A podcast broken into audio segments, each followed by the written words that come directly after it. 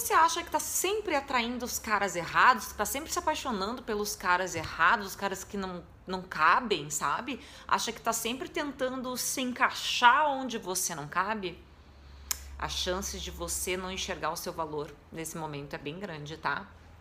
Uh, como a gente tá com a gente é um fator determinante para quem a gente atrai para nossa vida e para quem a gente permite ficar na nossa vida.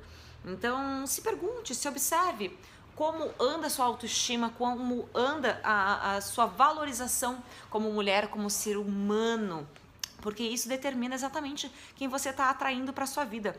Isso, na verdade, é quase uma confissão, tá?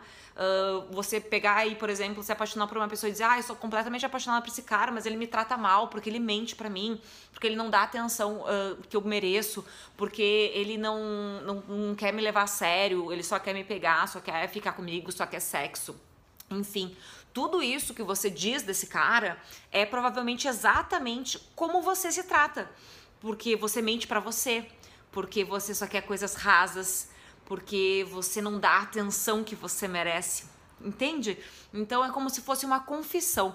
Então repare os caras que você sai, os caras que você atrai, os homens que você se relacionou. Repare, olhe para eles, veja se eles não são uma confissão de como você se trata, uma confissão de como você pensa de você, uma confissão sobre a sua autoimagem, a sua autoestima, o seu amor próprio.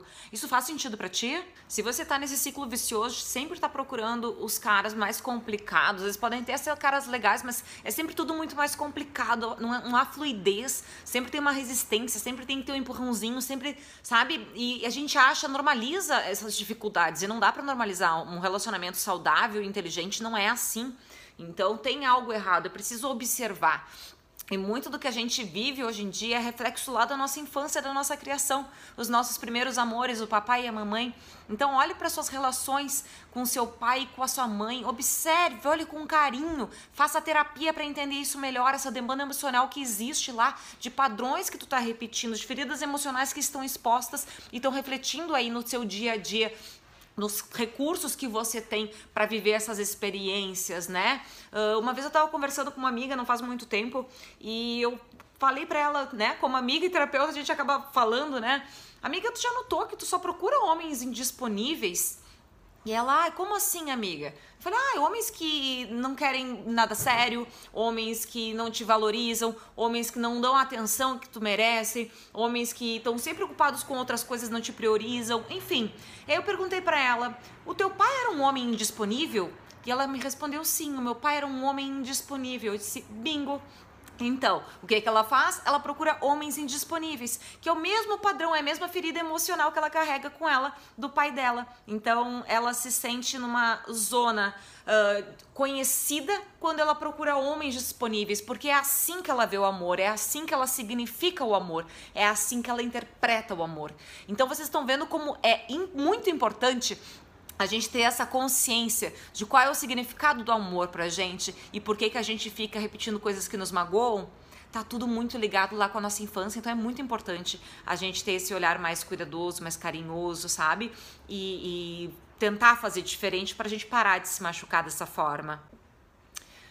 No dia que você começar a atrair homens que queiram te agradar, que te bajulem, que te deem atenção, que te priorizem, que te tratem como uma rainha, como uma deusa que tu é, e esse tratamento te faça gostar disso, te faça querer ficar mais, te faça querer ter algo sério, te faça se apaixonar, tenha certeza que o teu emocional está mais forte, que tuas feridas estão mais curadas, que você começou a entender o real significado de amor que você provavelmente está se amando bem mais, que você provavelmente está alimentando sua autoestima, que você provavelmente entendeu o real significado de amor e de relacionamento.